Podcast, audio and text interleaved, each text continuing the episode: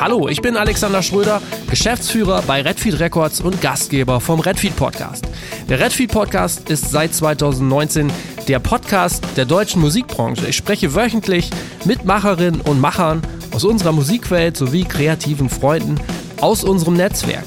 Dabei sprechen wir über Karrieren, Erfolgsmodelle und hinterfragen aktuelle Themen rund um Marketing, Promotion, Nachhaltigkeit, Management oder Künstleraufbau und versuchen so der Branche Impulse zu vermitteln.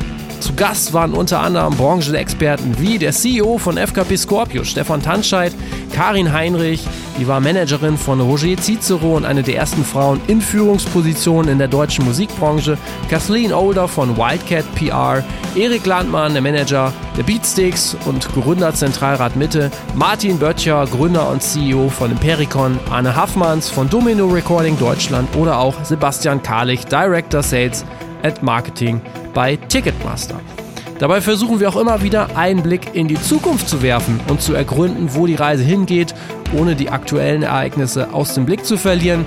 Also egal ob Live, Label, Publishing, Vertrieb, Music Tech, von Indie bis Major versuchen wir alles zu beleuchten und euch mit einer coolen Story zu unterhalten. Jeden Sonntag um 9 Uhr gibt es eine neue Folge. Seid dabei, hört mal rein.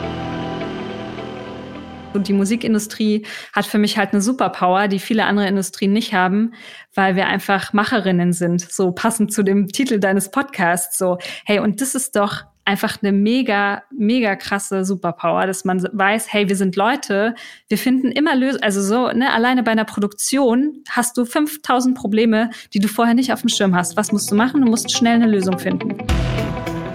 Wir waren nie die crazy Typen, die mit Shampoos, Nutten und Koks irgendwie den Künstlern hinterhergelaufen sind. Wir haben das immer, wir wollten immer die normalen Leute in der Branche sein. Ganz normale Typen, mit denen man sich normal über jedes Problem unterhalten kann und wo es eher freundschaftlich familiär zugeht und nicht diese ganze Madness, Rock'n'Roll, Rockstar-Geschichte so hoch gehängt wird. Und es gibt viele Künstler, die das sehr gutieren und die auch genau das suchen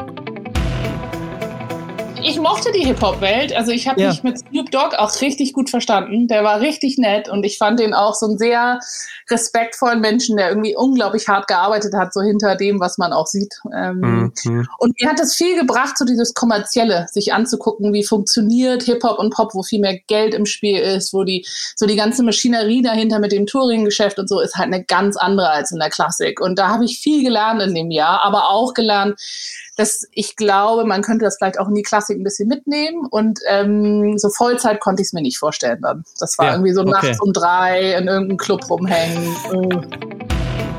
Ja, klar, absurd. Ja. Also das ist, da kommt ein Typ, der ja. irgendwie mit Europaletten eine Bühne mhm. selber gebaut hat und mhm. äh, einfach aus Bock das angefangen hat mhm. und auch immer noch macht und auf einmal sitzt man da dann äh, bei so einer Echo-Verleihung die war damals schon nicht cool. ja, äh, aber natürlich trotzdem irgendwie eine, eine Auszeichnung, die, die einen erstmal echt sprachlos macht. Ne?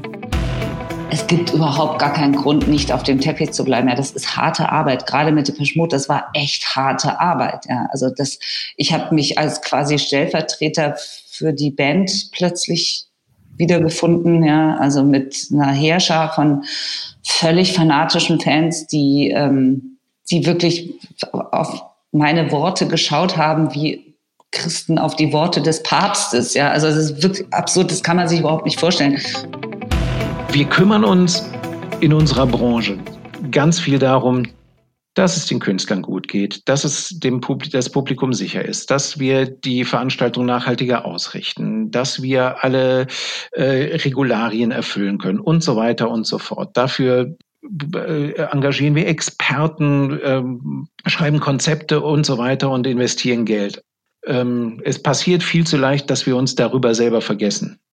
Keine Agentur hatte einen einzigen Musical.ly oder TikTok-Creator unter Vertrag. Wir waren die allerersten, die das gemacht haben bei Bitstream.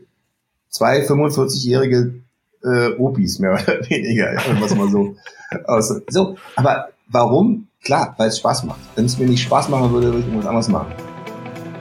Herzlich willkommen beim Redfield Podcast mit Alexander Schröder.